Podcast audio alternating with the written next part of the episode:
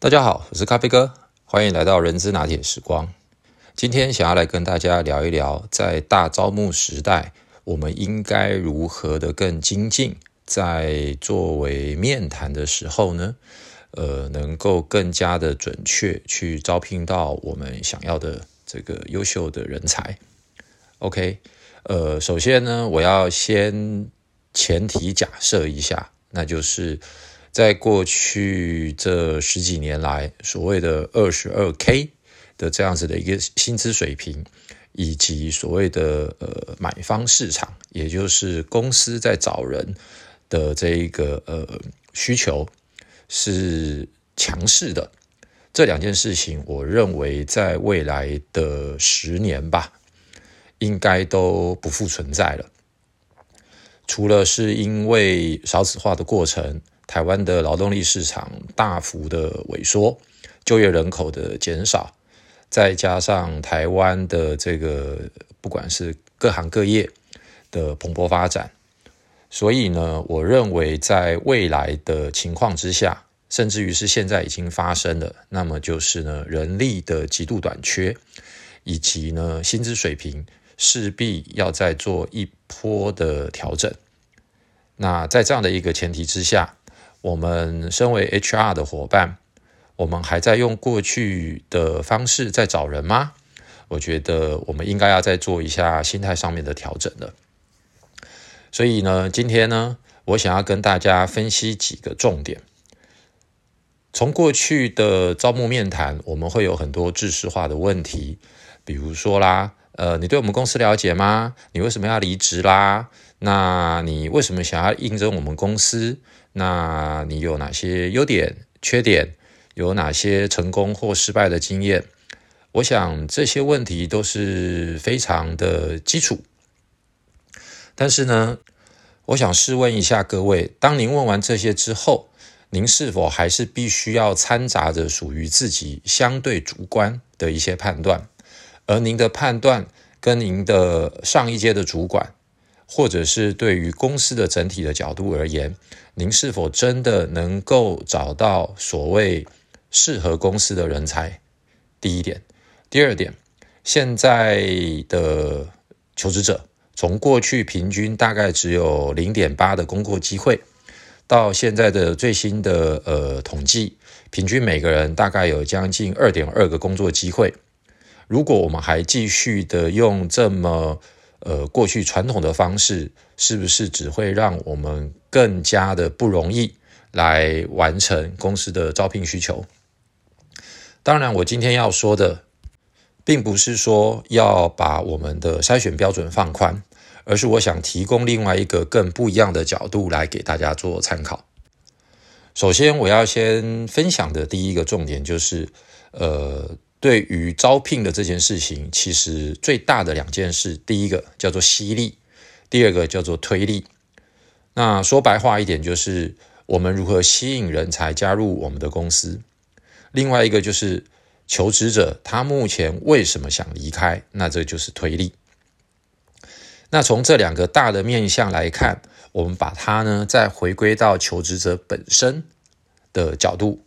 我认为呢，我们可以把它分成第一个，如果以核心哦，如果你把它想象成它是一个呃同心圆的话，它的这个同心圆最内部的部分，也就是他所谓的自我认知。他认为呢，我现在应该有更不一样的工作环境，更不一样的工作条件，等等等等等。那这个我称之为叫做自我认知。但是这个自我认知呢，我们又很常会遇到的，有一些人叫做自我感觉良好。他明明能力没有那么好，但是呢，他觉得他应该要拿到更好的条件。那有另外一种人，他可能是相对比较，呃，我称之为叫做比较谦虚吧，或者是他比较在自信心不足，所以呢，他觉得我可能不够好，所以我不适合现在的环境。但是这件事情呢，都是环绕在求职者本身。但是我们如何能够用事实来看待所谓的自我认知，并加以匹配到我们现在在招聘的这个岗位，它到底适合的程度有多少？所以呢，以同心圆的最中心的那一圈，我认为叫做自我认知，我们必须要去深入的了解。然后呢，透过这个自我认知，我们再去判断它到底是叫做自我感觉良好，或者是他过于谦虚、过于的没有自信。我们再加以分析，其实他有哪些，他其实是表现的很好的，有哪些他可能是真的还不足的。这个就是第二圈。那在外扩到第三圈，就是用所谓的工作岗位的我们常用的所谓的 KSA，就是知识、技能、经验。那甚至于再套上所谓冰山模型，在冰山以下的包含的叫做工作动力或者是价值观，来扣住他所谓的自我认知，跟他所谓的呃自我感觉良好，或者是过度的没自信。我们就可以综合的分析出来，这位候选人他到底是不是某种程度的符合，或者是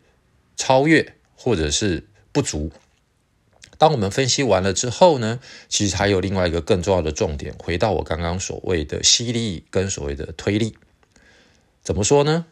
其实，呃，现在当然薪资会是求职者很重视的考量。几乎每个人都把它放在第一位，但是除了薪资之外，其实我们就应该要去挖掘到所谓在他自我认知的这一个呃内心，他的这一个成长瓶颈有哪些，以及我们身为招聘的 HR 是不是能够看到这一个人有哪些他其实是有高度的潜力，而他还没发挥出来的。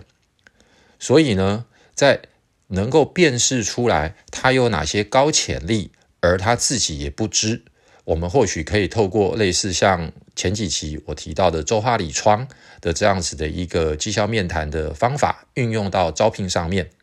这个时候，我们就很有可能能够挖掘到一块宝了。而至于成长瓶颈的这一块，往往它就会变成是这位候选人他的自我感觉过于良好。而他忽略了，其实是因为外在的环境或者是现实的状况，造就了他现在有的一定的成就。但是实际上，这些的成就或者是好的结果，可能他自己本身的特质只占了其中的一小部分。而这个我们就会变成是叫做面谈时的误判或者是陷阱。那我们就必须要多加的去注意。好。那在这个架构呢，再回到刚刚所谓的吸力跟所谓的这个推力，因此呢，他如果能够愿意加入我们公司的话，我们其实就可以用他自己没有看到自己的潜力，再搭配上我们现在的这一份工作，有哪些是能够让他吸引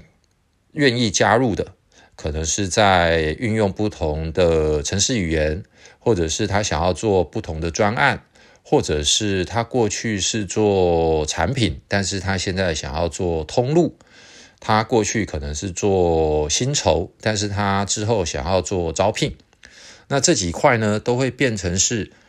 我们能够吸引他，用相对合理的薪资，可能只是比他预期低一点点，但是又比他现在的薪资要高一些。来吸引他过来，然后我们再去分析他目前的实际上的 KSA 能够发挥所谓的集战力到底有多少百分比？打个比方吧，比如说他现在薪水是五万块，他可能过去做的是薪资，那可能碰过一点点招募的专案，但是他现在想要来应聘的是招聘，那我们就可以去分析出他过去。在工作上面有哪些是能够运用到未来招聘？那这个部分百分比一旦出来了，我们就能够设定我们大概可以给他什么样子相对合理的薪资。OK，这个呢是我今天想要跟大家分析的第一大段的部分，包含的就是吸力、推力、自我认知、成长瓶颈，还有它能够被我们。激发或挖掘的潜力。第二个部分，如果再更加的接地气一点，我会更建议的是几个大的面向，因为每一家公司有它的主文化，而在部门里面也会有所谓的次文化。那每一个工作的特性也都不一样，所以当然我们还是要回归到这个工作自己本身。工作本身不是人，工作本身它到底需要什么样子的特质或技能？那技能的部分我今天就不说了，因为每个工作的技能不一样。但是特质的部分，比如说有些公司的呃工作，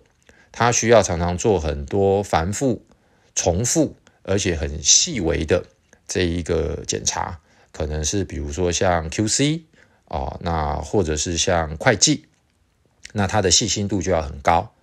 那有些工作，比如说像是 PM。专案经理他可能需要大量的跨部门沟通协调，还有包含时间的掌握、成本还有进度。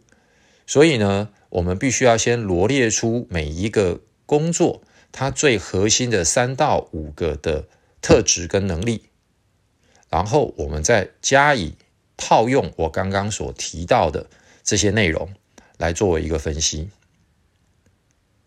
另外一个更大的面向。通常我们对于一个候选人，如果要问他他的工作动力还有哪些，或者是他是一个什么样子的人，今天咖啡哥就给各位三个，大概是每一个职位都可以运用的问题。而这个问题的方式跟技巧，第一个叫做开放式问题，第二个叫做封闭式问题。最近有几个朋友，年轻朋友，他问我，他说。哎呀，我看到了 d c a r 上面啊，有很多的这个各家公司的面谈，都会问说，呃，你有没有看过我们公司的财报啊？你要不要解我们公司的产品啊？你知道我们的这个呃全球的布局是什么啦？像这些就是所谓的封闭式的问题。但与其这么问，我倒建议各位先用开放式问题来了解这些应征者你想了解的部分，包含第一。为了今天的面试，请问您做了哪些准备？这个问题其实就可以了解到这个应征者，第一个他的工作动力有多强，第二他看了哪些的资讯，而他看的这些的资讯内容，就代表着他所关心的角度跟面向。当候选人回答了这个问题之后，我们就可以从他的回答再往下的去追问。套用刚刚咖啡哥给各位的几个建议。第二个问题，其实我们如果要了解他的价值观、工作动力还有人格特质，其实我大概会这么说：我说，呃，因为面谈的时间并不多，所以我很想要在比较短的时间了解一下您是一位什么样子的人。这也是一个开放性的问题。从这个角度，我们就可以了解。一样，他从哪个角度来阐述他自己，而在从他阐述的过程当中，再继续的往下问。第三个，我一定会问的就是，除了薪水之外，如果您现在同时拿了很多公司的 offer，您优先考虑的有哪几个重点？为什么呢？因为目前大家最关心的都是薪水。但是除了薪水之外，从他回答的内容，我们就可以再往下去追他关心的重点。那同样就可以去回扣到第一个问题跟第二个问题。经过这几个问题综合分析之后呢，其实我们大概也就不难理解这样子一个候选人，除了 KSA 知识、技能、经验以外，他是一个什么样子自我认知，以及他对于未来的工作。还有他对于选择是一个什么样子的考虑？好，那今天就先跟大家聊到这边，谢谢大家，拜拜。